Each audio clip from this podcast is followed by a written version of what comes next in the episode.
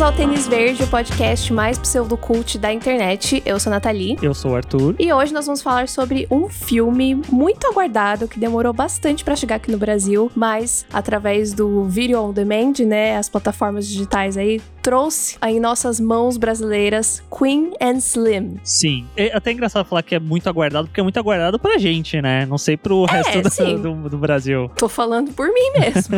Esse é um filme do ano passado, né, de 2019. No momento que eu vi o trailer, eu já fiquei super interessada. E depois, no começo desse ano, que teoricamente era pra ter estreado o filme aqui nos cinemas, ele foi bastante comentado na época do Oscar como um dos diversos filmes que foi meio que ignorado, meio que não, né? Ignorado pelo, pelo Oscar, né? Uhum. um dos filmes é, dirigidos, escritos por, por mulheres. E aí eu fiquei mais interessada ainda em ver esse filme, mas aí nada dele vir pro Brasil. E aí depois aconteceu a pandemia, e aí ficou esse limbo, até que agora em agosto ele chegou nas plataformas digitais pra poder comprar, alugar e etc. E aí foi assim que a gente conseguiu assistir esse filme. Então, se você quiser procurar ele aí é, em plataformas como o Look, Google Filmes, no, no iTunes, por aí, essas coisas aí onde você aluga e compra filmes digitais, você vai encontrar Queen and Slim pra assistir também. Sim. Assistam, porque vale muito a pena. Eu acho que parte desse episódio talvez vai ser a gente tentando convencer você a assistir, que está escutando a gente. É, eu acho que a gente pode começar a falar sem spoilers pra, né, intrigar as pessoas e depois a gente comenta mais profundamente, porque é um filme bastante interessante mesmo. Mas antes de começar, segue a gente lá no Instagram, arroba tênisverdecast. A gente tá sempre de olho lá quando vocês marcam a gente, que tá ouvindo o episódio. A gente fica muito feliz quando vocês marcam a gente. Sim. E lá você também encontra as nossas redes sociais pessoais, né? Arroba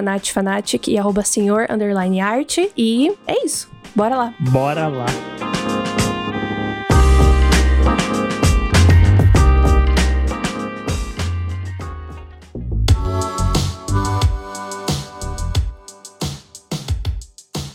Bom, e pra gente poder situar vocês que estão escutando a gente sobre o que é esse filme, eu vou dar uma sinopse meio por alto do filme, que a gente começa acompanhando um homem e uma mulher que estão numa lanchonete, meio que tendo um encontro. E é um encontro É que o primeiro encontro deles. é, que ela chamou ele pra esse encontro pelo Tinder. Então, Uhum. as expectativas já não eram muito altas, mas conforme você vai vendo, você fica, meu Deus, foi pior. Porque você vê que os dois não estão se conectando, não tem uma química, e aquele vai ser o único encontro dos dois. E aí ele tá levando ela embora depois desse encontro. Eles são parados por um carro de polícia, sai um policial branco, extremamente agressivo. Ele tem uma conduta toda errada da, da abordagem dele. E aí dá uma baita confusão. E no final das contas, o homem mata esse policial. E aí a reação da mulher é falar: vamos fugir daqui. E aí começa toda uma fuga dos dois, enquanto eles estão sendo perseguidos pela polícia. E o objetivo deles é conseguir sair do país. E meio que essa é a sinopse básica pra você entender Queen Slim, pelo menos a princípio. E o detalhe de tudo isso que até agora não foi dito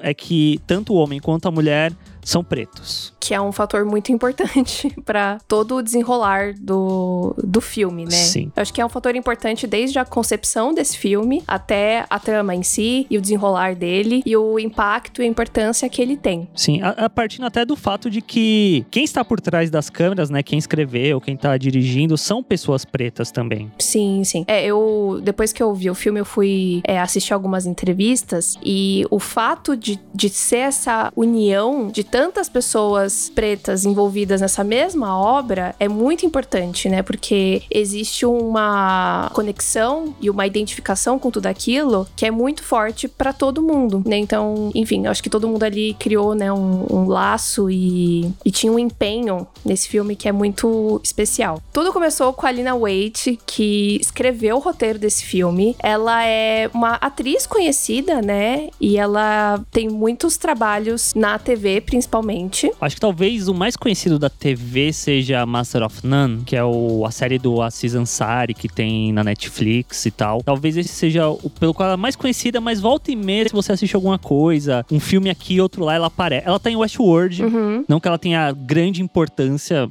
na terceira temporada, mas ela aparece. Então, quando eu vi ela, eu falei, hum, Eu te conheço, moça. Eu sei de onde você é. Então, ela tá aí. Eu acho que ela não teve nada que explodiu ela como atriz, mas ela tá muito envolta como atriz e também como escritora das coisas, né? Uhum. E é muito importante porque ela é uma mulher não só preta, como também ela é uma mulher lésbica, né? Então ela faz parte da comunidade LGBTQ+. Ela que dublou a tão falada personagem de Dois Irmãos, uma aventura fantástica, jornada fantástica. Eu nunca lembro qual que é o subtítulo desse filme. A, a tal personagem LGBT da Pixar, que ficou todo mundo tipo, meu Deus! Ela que dublou essa personagem, que na verdade nem tem nada demais, mas enfim, foi uma coisa importante. Então ela faz parte dessas, dessas comunidades. Nessa entrevista que eu vi, que era com os quatro, né? Com, a, com, com ela, que é roteirista, com a diretora, que a gente vai falar mais um pouquinho, e com os protagonistas, ela comentou que quando ela começou a escrever esse filme, ela tava num momento assim que ela não se sentia. Ela sentia uma falta de poder, né, na carreira dela, no, na indústria como um todo. Uhum. Tipo, ela tava por aqui, por ali, fazendo umas coisas, mas ela não sentia realmente, tipo, uma força nela e no que ela fazia e tudo mais. Que eu acho que é justamente isso que você falou, né? Tipo, ela tem papéis pequenos. E aí eu acho que o fato dela escrever é algo muito importante, né? Porque ela foi. Ela consegue se expressar de uma maneira melhor do que só ficar esperando algum projeto, algum papel, né? Ela foi lá e, e escreveu essa história baseada nas próprias experiências dela e no que todo mundo vê no jornal todos os dias, né? Sobre violência policial. Então foi daí que partiu Queen and Slim. Até mesmo eu abri aqui o IMDB dela, eu vi que antes de Queen and Slim, ela escreveu o episódio do Master of None que chama Thanksgiving, que pra mim é um dos melhores episódios que tem. E aí eu fui ver que quem dirigiu esse episódio foi a diretora de Queen and Slim. Sim. Então meio que Então, elas já é. tinham essa relação. Uhum, não é tipo, não foi por conta de Queen and Slim, mas por conta de uma de um trabalho anterior delas que elas se juntaram pra É. fazer esse filme, né? Tanto que a própria Melina, né, que é a diretora, falou nessa entrevista que ela gostava muito já de trabalhar com a Lina, mas ela não queria fazer este filme só porque era a Lina. Então ela leu o roteiro, ela se enxergou naquela história, ela se interessou, ela viu que ela poderia, né, agregar aquilo, e aí que a coisa andou pra frente, mas elas já tinham uma, uma relação legal, né, trabalhando juntas e de amizade, enfim. Muito legal. Então vamos falar da diretora? Eu acho que você tem mais pra falar dessa diretora do que eu, né? Sim, eu tava muito, muito empolgada pra falar dela desde quando a gente fez aquele episódio sobre é, mulheres e o cinema. Que, inclusive, Uhum. se você que está ouvindo não ouviu esse episódio, esse episódio é muito legal. Tem uma convidada, Alicia Kino, e a gente fala sobre toda essa questão de mulheres dirigindo filmes e tudo mais. E, por fim, a, a conversa ficou gigantesca e eu não consegui uma brecha pra falar da, da Melina, mas eu já tava de olho nela justamente por causa dessas conversas em relação ao Oscar. E tinha muitos sites gringos apontando Queen and Slim como um dos filmes mais, né, esnobados e tudo mais. Eu já tava tipo, meu Deus do céu, esse filme! e aí eu já sabia da diretora, eu falei, meu Deus, eu quero ver esse filme. Enfim, a diretora é a Melina Matsukas. Ela é muito já conhecida pela carreira dela como diretora de videoclipes, que é algo muito, muito legal. E que ela, assim, tem incontáveis clipes de incontáveis artistas, muito mais voltados para é, esse estilo de música, né, de, de hip hop e tudo mais. Então ela já dirigiu clipes da Rihanna, já dirigiu clipes do Neo, que mais? Aí tem uma, tem uma galera branca aí também, né, a Katy Perry, a Lady Gaga, mas enfim, Alicia Keys também. Alicia Keys. E, mais importante de todos, eu acredito, ela dirigiu vários clipes da Beyoncé. Inclusive, um grande clipe que eu acredito que seja um marco enorme na carreira da, da Beyoncé, que foi o Formation. Que foi aquele momento em que as pessoas descobriram que a, que a Beyoncé não era branca. que é do Lemonade, né? Isso, esse é um clipe que fala justamente, né, sobre, né, a vivência das pessoas pretas e de violência policial e tudo mais. Então, depois revendo esse clipe, depois de ter assistido o Queen Slim, eu percebi até algumas rimas visuais, assim, algumas coisas que conversam muito, porque acaba falando meio que dos mesmos assuntos, né? Inclusive, pelo próprio Formation, a Melina, ela ganhou o Grammy, né? Esse eu acho que é o grande prêmio, assim, da carreira dela. Eu acredito que sim. E talvez foi o ponto que fez ela se arriscar a fazer outras coisas, né? Porque até então era muito videoclipe, videoclipe, videoclipe. Fez Formation, aí ela pulou pra série de televisão Uhum. pra chegar no Queen Slim, que é o primeiro filme longa em que ela dirigiu, né? E foi um excelentíssimo começo. Pelo amor de Deus. É que eu acho que justamente ela ter essa experiência, mesmo que não seja exatamente no cinema, ela já ela tem uma experiência muito grande dirigindo clipes, que clipes clipes, querendo ou não, são, né, pequenas histórias, geralmente. E no caso, Sim. principalmente o Formation, se a gente for parar pra analisar, é realmente um, como se fosse um curta-metragem ali, né? Então, eu acho que isso, acho que era um caminho muito natural pra ela, né? Sim, ela começou a dirigir clipes em 2006. Queen Slim saiu em 2019, então foi aí uns 12 anos pra ela lançar o primeiro filme dela. Então ela teve bastante tempo pra amadurecer a carreira, sabe? E, e assistindo o filme, você falando disso, de diretoras que foram esnobadas no Oscar, pra mim, depois que eu vi Queen Slim, eu fiquei extremamente ofendido, sabe? Uhum. Porque se a gente pensa no Oscar de 2020, eu não consigo lembrar de todos os filmes que foram, todos os diretores que foram indicados, sabe? Tirando o Bong Joon-ho, porque, meu Deus, Bong Joon-ho, mas ela era uma outra diretora que poderia fácil ter entrado no lugar de uma galera que tá ali fazendo a mesma coisa há 30 anos. É, é surreal. Mas eu tenho uma teoria sobre o porquê que esse filme foi esnobado, né? Porque. Por causa do que ele fala. Exatamente. Eu acho que não só do que ele fala, mas o como ele fala. Mas a gente, vamos falar disso daqui a pouco. Só pra concluir quem tá por trás aí desse filme, né? A gente tem os protagonistas, que são Daniel Kaluuya, que, meu Deus, que homem é este? Dispensa apresentações. Mas, né, caso você não conheça, ele é o protagonista de Corra, que foi, assim, um puta marco também. Ele tá em Pantera Negra também, mas eu acho que Corra é o grande É, papel, ele assim, tá dele, né? num dos episódios de Black Mirror. Ah, é verdade. Ele vai estar em Judas e o Messias Negro, que Puta que desde já é o filme que eu mais aguardo pro ano que vem. Nossa, melhor trailer já desse ano, meu Deus do céu. Sim, maravilhoso. E ao lado dele, a gente tem a Jodie Turner Smith como Queen, que eu não conhecia o trabalho dela, mas eu achei ela magnífica. E eu dei uma olhada, ela não, ela não é exatamente uma atriz, nossa, meu Deus do céu, super Ela não, experiente. é, ela não fez nada tão que destaque a carreira dela, né? Eu É. acho que Queen Slim é o papel. Sim, e inclusive a Lina e a Melina disseram que, ela, que a intenção delas era justamente colocar uma atriz mais nova, né? Tipo, pra fazer aquele breakout, né? Tipo, de Uhum. colocar alguém no mapa, já que ele- o Kaluuya já tava no filme e ele já tinha um, um nome muito grande e tudo mais. Então elas queriam alguém que não fosse tão conhecida. E eu acho que, assim, tipo, assistindo o filme, eu nem imaginava, na verdade, que ela não tinha tanta experiência assim, principalmente no cinema, né? E ela já pegar um papel que é de protagonista e que tem uma presença tão grande, eu fiquei realmente impressionada com o talento dela, porque eu achei ela maravilhosa. É, porque no final das contas, o que a gente tá acompanhando é um road movie, né? É os dois viajando, entre aspas, pelos Estados Unidos, porque eles têm que fugir. Então, Sim. basicamente, quem carrega o filme são os dois. E, o- e o Kaluuya a gente já sabe que é muito bom. E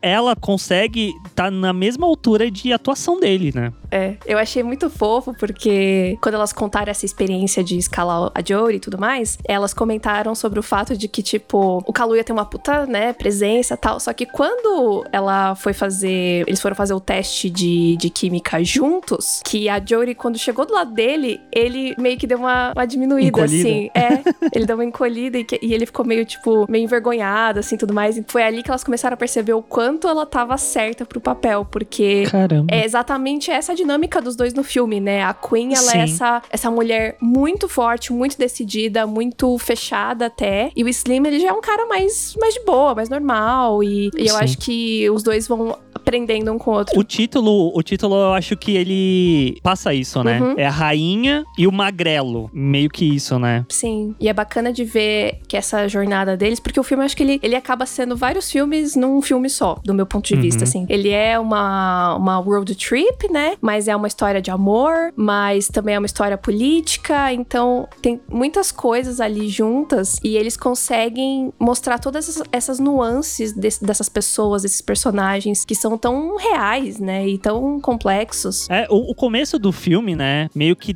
tem tudo pra ser meio que uma, um filme romântico que não dá certo entre dois. Duas Aham. pessoas. Só que aí ele vai tendo essa virada que ele vai se tornando muito maior e muito mais profundo ao mesmo tempo. E quando eu tava vendo, vou, eu vou jogar aqui pra você, você me diz o que você acha. No começo me lembrou um pouco Um Crime para Dois, o Love Bird. É verdade.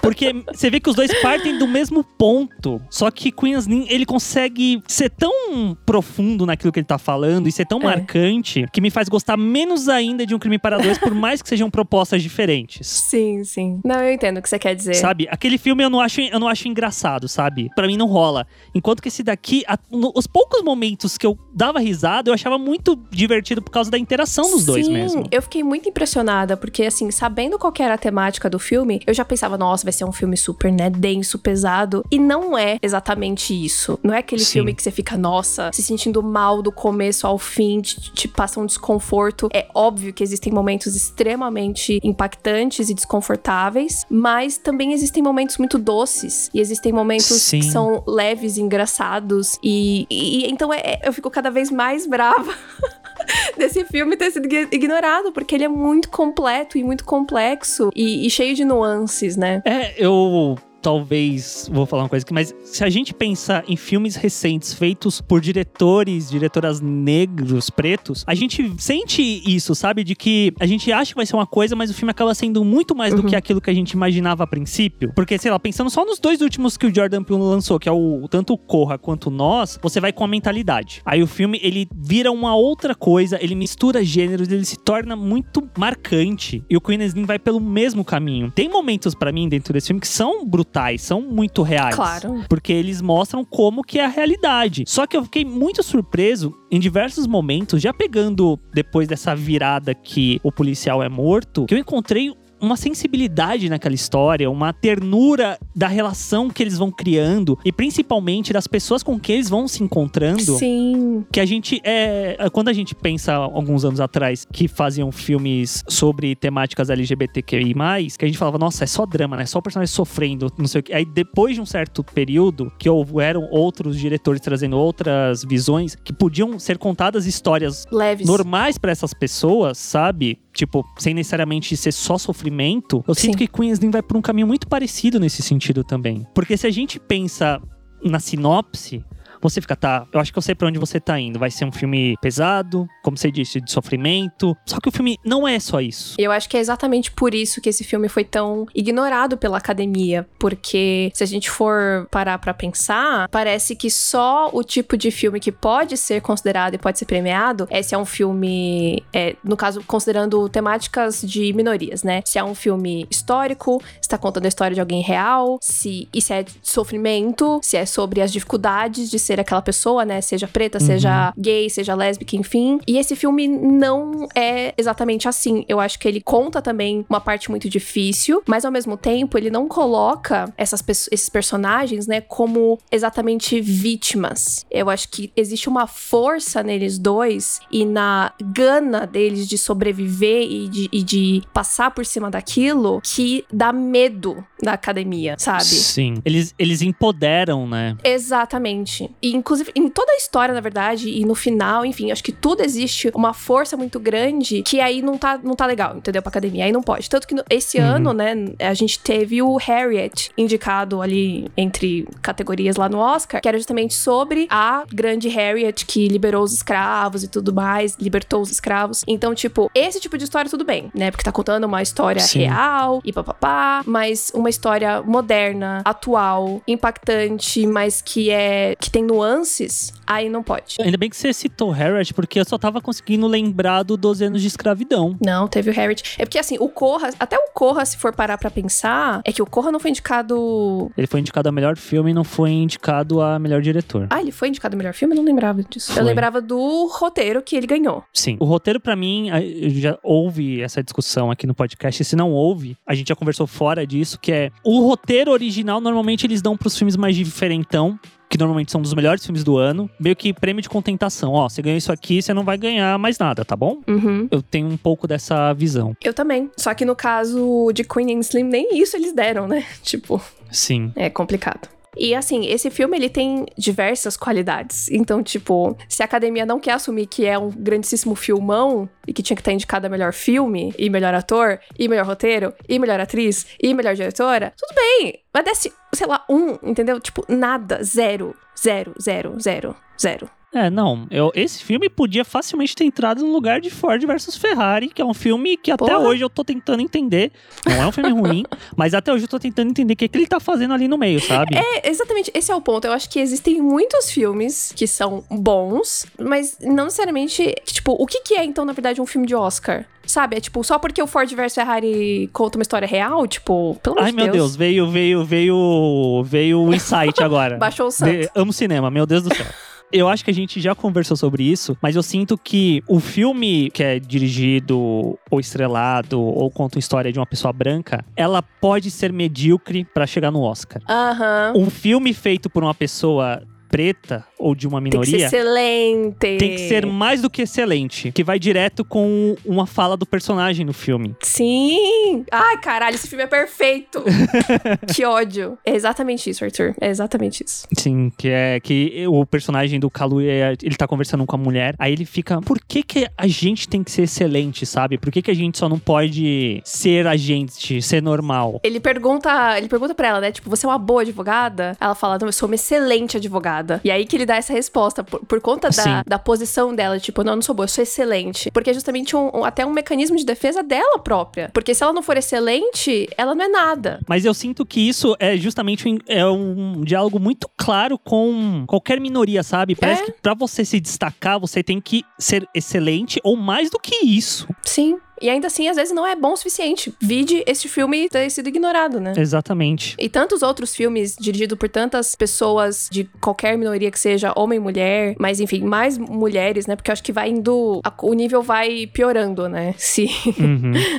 se você é mulher, se você é uma mulher preta, se você é mulher, mulher preta, lésbica, tipo, vai, a coisa vai ficando cada vez pior e você vai ficando mais afastado, né? Porque, tipo, eu, eu vejo, por exemplo, é claro, isso não é, não é porque um foi premiado que isso desmerece o outro, mas assim, tipo, Jordan Peele é foda e ele merece todo o reconhecimento do mundo, mas ele é homem. Será que se fosse Sim. uma mulher fazendo exatamente aquele mesmo filme, ia ser reconhecido? Eu sempre fico com essa questão, sabe? É O mesmo o Bong Joon-ho, porque por mais que Parasita seja incrível, ele ficou assim como aquele grande Tolkien de, olha aqui, a gente tá premiando minorias, e aí foi Sim. tudo pro Parasita, sendo que tinha outros filmes. É que eu sinto que também é muito da academia falar: olha como a gente é representativo. A gente premiou em 2020. A gente vai passar agora 15 anos. É, o prêmio um, né? É. Porque eu acho que é fácil pra eles, né? Pega um, coloca ali como, né? Pega pra Cristo, aí faz as pessoas felizes, tanto que até hoje, tipo, tem esse meme, né? É por conta da- de tudo que aconteceu, coronavírus e tudo mais, tipo, ah, é a última vez em que o mundo foi feliz. Aí tá lá a Jane Fonda falando Parasite, que ganhou o melhor filme. tipo, legal, mas ainda assim, gente, esse Oscar pra mim foi horroroso. Foi muito triste de ver tantas mulheres que ficaram de fora, tantas histórias que ficaram de fora, pra dar espaço pra uma galera que tá fazendo a mesma coisa sempre, que nem é tão boa assim. E é óbvio que eu fico feliz por Parasita. Óbvio que eu acho que merece ganhar. Mas nem o mínimo do reconhecimento de uma indicação pra outros filmes é foda, entendeu? Tipo, foi uma coisa muito agridoce pra mim.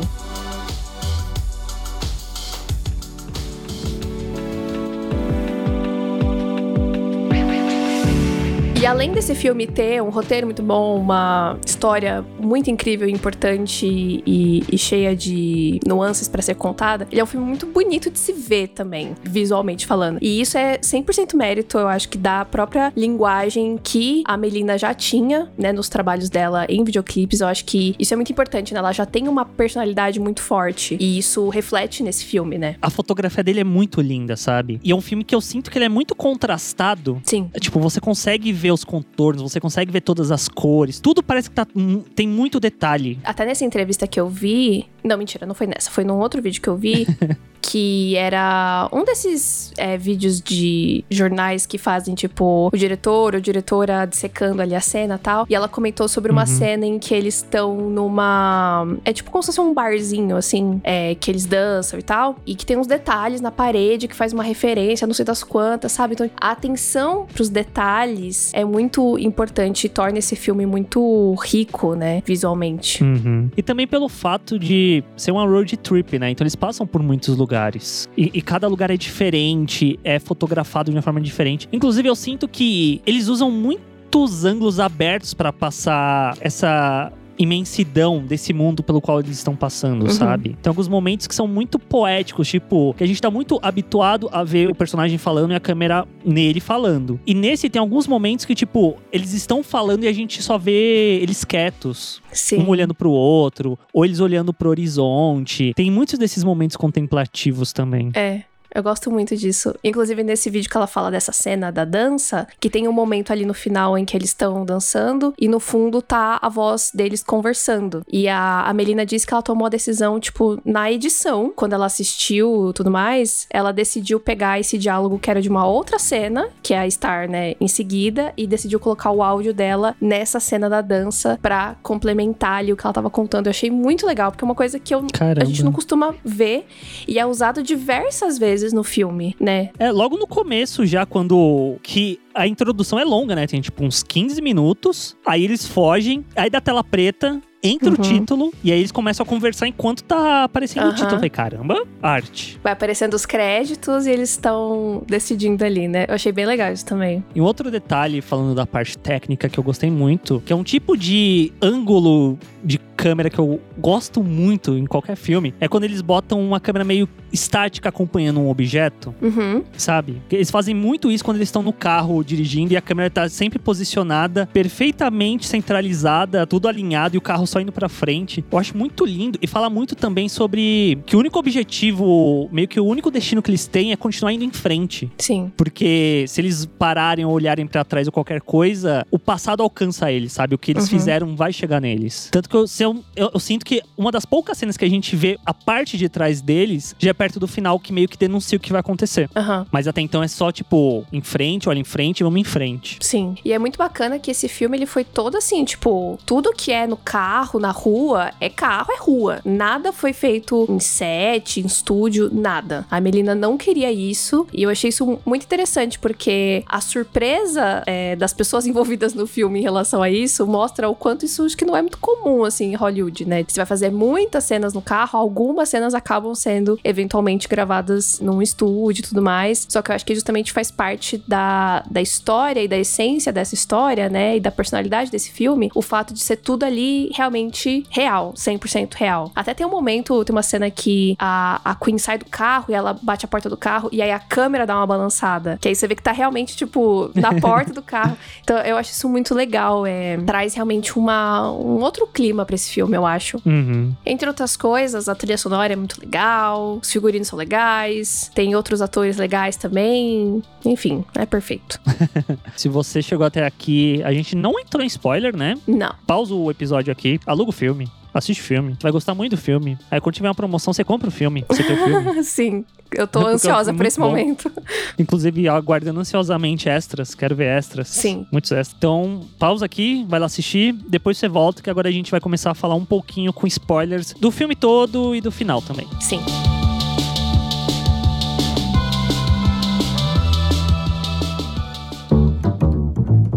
Eu acho que uma coisa que me surpreendeu muito nesse filme foi aquilo que eu falei sobre o, a mistura de gêneros, de histórias que tem nesse filme, principalmente a parte mais romântica. Eu acho que isso me, me tocou bastante, dá realmente um, um outro senso pra esse filme, que é quase como se fosse um coming of age, né? Um, um filme de descobrimento, só que eles não são Uhum. jovens, eles não são adolescentes, eles são adultos e eles estão numa situação totalmente atípica e inusitada, mas eu sinto que os dois acabam se redescobrindo nessa jornada, né? Nessa viagem e se, e descobrindo um com o outro, né? Eu sinto que é um filme também deles se permitindo abrir-se pro outro, principalmente a personagem dela, porque ela é muito fechada, né? Ele há duas jornadas, eu sinto. A jornada dela é muito dela permitir sentir aquilo que ela tá passando e se abrir com ele, e a jornada dele envolve um pouco dele perder essa inocência que ele tem. Sim, exatamente. Ele, ele adquire um certo cinismo em relação à vida e à situação pela qual eles estão passando, sabe? E os dois só alcançam isso nesse ponto extremo em que eles se encontram. Sim. Porque eu acho que se não fosse isso também, eles poderiam passar o resto da vida presos dentro dessa caixinha que eles encontraram. Sim, com certeza. Eu acho que essa situação, apesar de trágica, tiram eles dessa zona de conforto, porque eu acho que cada um tava num extremo, né? E aí eles vão indo de encontro um ao outro até né, chegar nesse meio do caminho, onde nenhum dos dois deixou de ser quem é, mas aprendeu com o outro, né, e, e pegou ali, aprendeu coisas e pegou características, características do outro para se abrir mais e, enfim, expandir os seus horizontes, né? Tanto que para mim a sequência final quando a polícia enfim chega neles, eu acho que é a definição de que eles mudaram, de que eles evoluíram, Uhum. sabe? Porque ela tem uma reação que você sente que partiu dele, Uhum. da convivência com ele, ao mesmo tempo que a reação que ele tem partiu da convivência com ela também. Com certeza. Eles meio que invertem os papéis, né? Sim. Uma outra coisa que eu gosto muito é aquilo que você comentou sobre as pessoas que eles vão encontrando no caminho e as reações das pessoas sobre o que eles fizeram. Eu achei isso muito, muito, muito, muito, muito legal. E não só de tipo do apoio das pessoas, mas também quando eles encontram o mecânico e ele fala, tipo, eu não concordo com o que vocês fizeram. Eu achei que isso foi muito legal também, tipo, de, de, de mostrar os dois lados da, da situação. Eu achei isso bem Uhum, interessante. É porque anteriormente, quando eles entram no bar, né, que ele pede a bebida, a mulher fala: Não, vocês estão seguros aqui, pode ficar tranquilo tal. Que é um lugar que eles se sentem acolhidos, né? Meio que por aquele momento. Uhum. E aí depois encontra um mecânico que é preto também, e você fala: Ah, tá tudo bem, né? E aí fala, tá tudo bem, mas fala: Olha. Não concordo com vocês, mas o filho, por outro lado, idealiza eles, né? Que é um ponto que É. eu gosto muito dentro do filme, que a atitude que eles tiveram fica aberta a você condenar ou não, diante da situação que a gente viu. Uhum. E eles fogem apenas por instinto, instinto de sobrevivência deles. Mas o que eles fazem impacta outras pessoas, inspira outras pessoas. Eles se tornam meio que ícones de resistência. Com certeza. O que eu acho muito legal, ainda mais quando a gente pensa que o filme. Eu sinto que não é o foco dele, mas ele tem um, um certo diálogo com a questão da mídia, do poder midiático, porque conforme o filme vai passando, o pouco que a gente vê de noticiário é sempre descrevendo os dois exatamente igual. Ah, porque é um homem e uma mulher preta, eles são estão armados e são extremamente perigosos. E toda a jornada que a gente vê eles passando, a, un- a última coisa que você fala que eles são são perigosos. E isso mostra que tipo, a mídia faz eles torna eles dois monstros e duas figuras tão impessoais. Se você só tá sentado vendo a televisão num- nesse contexto do filme, fala, meu Deus, esses dois. Mas aí você vê a jornada deles, você vê por onde eles passam, como eles estão inspirando outras pessoas a resistirem. Você vê que eles são figuras extremamente pessoais e passionais também. Sim, por isso que eu acho que é muito importante ali no final, quando tá passando no jornal, né, sobre a, a morte deles, que vai mostrar. Enquanto tá falando aquelas coisas que eles são, eram perigosos porque atiraram neles, porque eles estavam armados, não sei o quê, coisa que a gente sabe que é mentira, vai mostrando a reação das pessoas que conhecem eles e que se Sim. encontraram com eles e que sabem que aquilo também não é verdade, né? Então acho que é uma. Acho que foi ali o momento em que eu derrubei mesmo. Tipo, eu fiquei muito triste com, com, a, com a cena do, do tiroteio, mas essa sequência em seguida, nossa, belíssima. O filme é do ano passado, né? E não tem como não pensar no George Floyd, que aconteceu lá nos Estados Unidos esse ano. Não, é porque é uma coisa. A gente até falou sobre isso até no episódio de Umbrella Academy, né? Que também foi uma série que foi filmada ano passado e, e acabou saindo esse ano. E também acaba falando sobre violência policial em relação a pessoas pretas. E isso só fica cada vez mais triste, né? Que mostra que isso é uma realidade extremamente presente e que ela continua sendo presente. Essas histórias continuam sendo reais e acontecendo todos os dias. Inclusive, eles comentaram nessa entrevista que eu vi, que eram com, com os quatro, de que no dia que eles filmaram a cena do policial, né, no começo do filme, que tinha acontecido um caso como esse nos Estados Unidos e que, né, tomou a mídia e tudo mais. Então, assim, é isso. Não para de acontecer.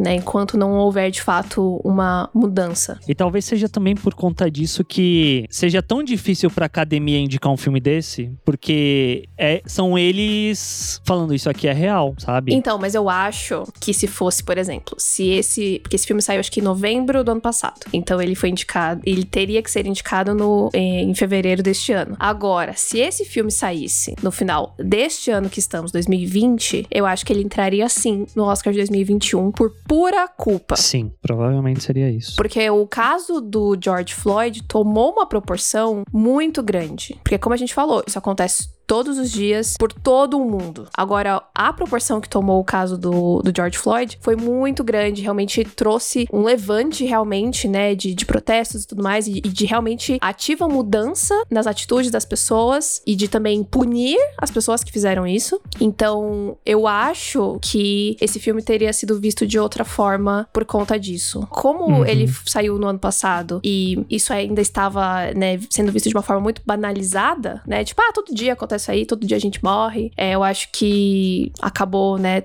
passando por isso, mas eu acho que se fosse esse ano, seria visto com, de uma outra forma. Acho que tomaria outra, outras proporções. Posso estar sendo muito enganada aqui, mas eu acho que existe uma culpa muito grande na academia e eles sempre precisam indicar alguém.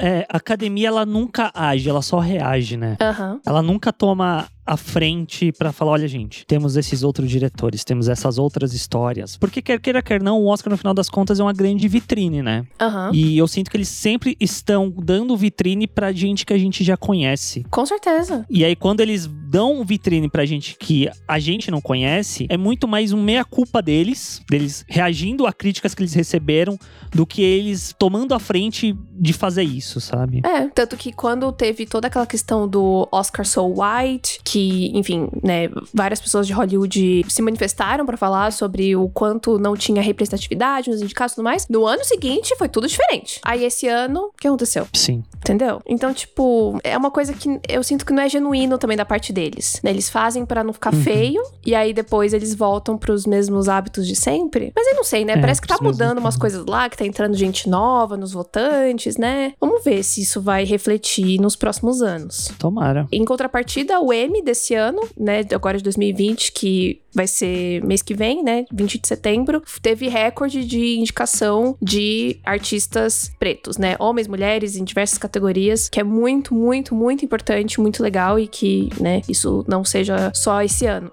Sim.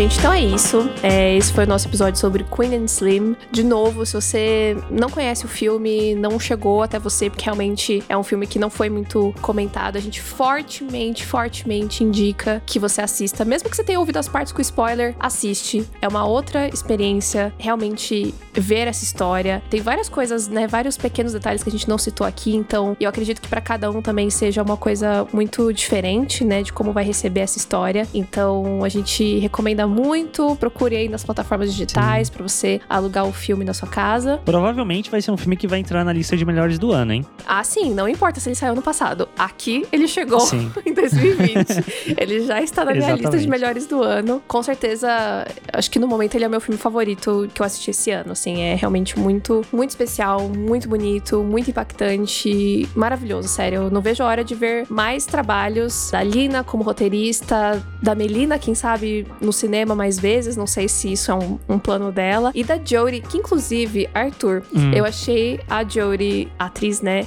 Jodie Turner Smith, no Instagram. Fui segui-la porque ela é belíssima. e ela é casada com. Rufem os tambores. Joshua Jackson, aquele ator de Little Fires Everywhere, que faz o marido da Reese Witherspoon, Ah, que fazia Dawson's Creek. Sério? Juro pra você, tipo, eles têm filhos juntos, então eu deduzi que eles são casados, enfim. Eles têm um relacionamento. What the hell? Que Que inusitado, né? Achei bem um casal muito inusitado. Nossa, mas enfim, é, é isso, ansiosa. Durmam com essa. E ela vai estar num filme que tá pra estrear ano que vem com o Michael. Jordan, que se chama, pelo menos em inglês, se chama Without Remorse. Não sei como que vai vir aqui pro Brasil, mas não é alguma coisa a ver com Jack Ryan lá? Não é esse o filme? Talvez? Eu acho que é. Que tinha, tem um tal de um filme com o Michael B. Jordan que né, vai estar envolvido com o universo do Jack Ryan. Eu acho que é esse. Eu acho que é esse, que ia sair esse ano e foi jogado pro ano que vem, alguma coisa assim. Que inclusive saiu um teaserzinho. Então veremos mais da Jodie e, obviamente, como a gente já comentou aqui, o Daniel Kaluuya vai estar aí no Judas. Judas, e- caralho, eu tava pensando em Jesus, foi vergonha Jesus. Judas e o Messias Negro, The, Black Messiahs, que é- procurem esse trailer, pelo amor de Deus, esse trailer é fabuloso. Esse filme, enfim, já, já, já amo. é isso então. É isso. Sigam a gente no nosso perfil, arroba tênisverdecast. Marca a gente se você estiver escutando esse episódio. Se você for ver o filme por nossa casa, marca a gente também. Sim. A vai ficar muito feliz. Sim, sim, sim. A gente vai, vai dar quentinho no coração, passar à frente a palavra de Queen Slim. Com certeza, esse é um filme muito, muito importante mesmo. Sigam a gente também nas nossas redes pessoais, que é arroba art e arroba natfanatic. E a gente se vê na semana que vem. Tchau. Tchau, gente.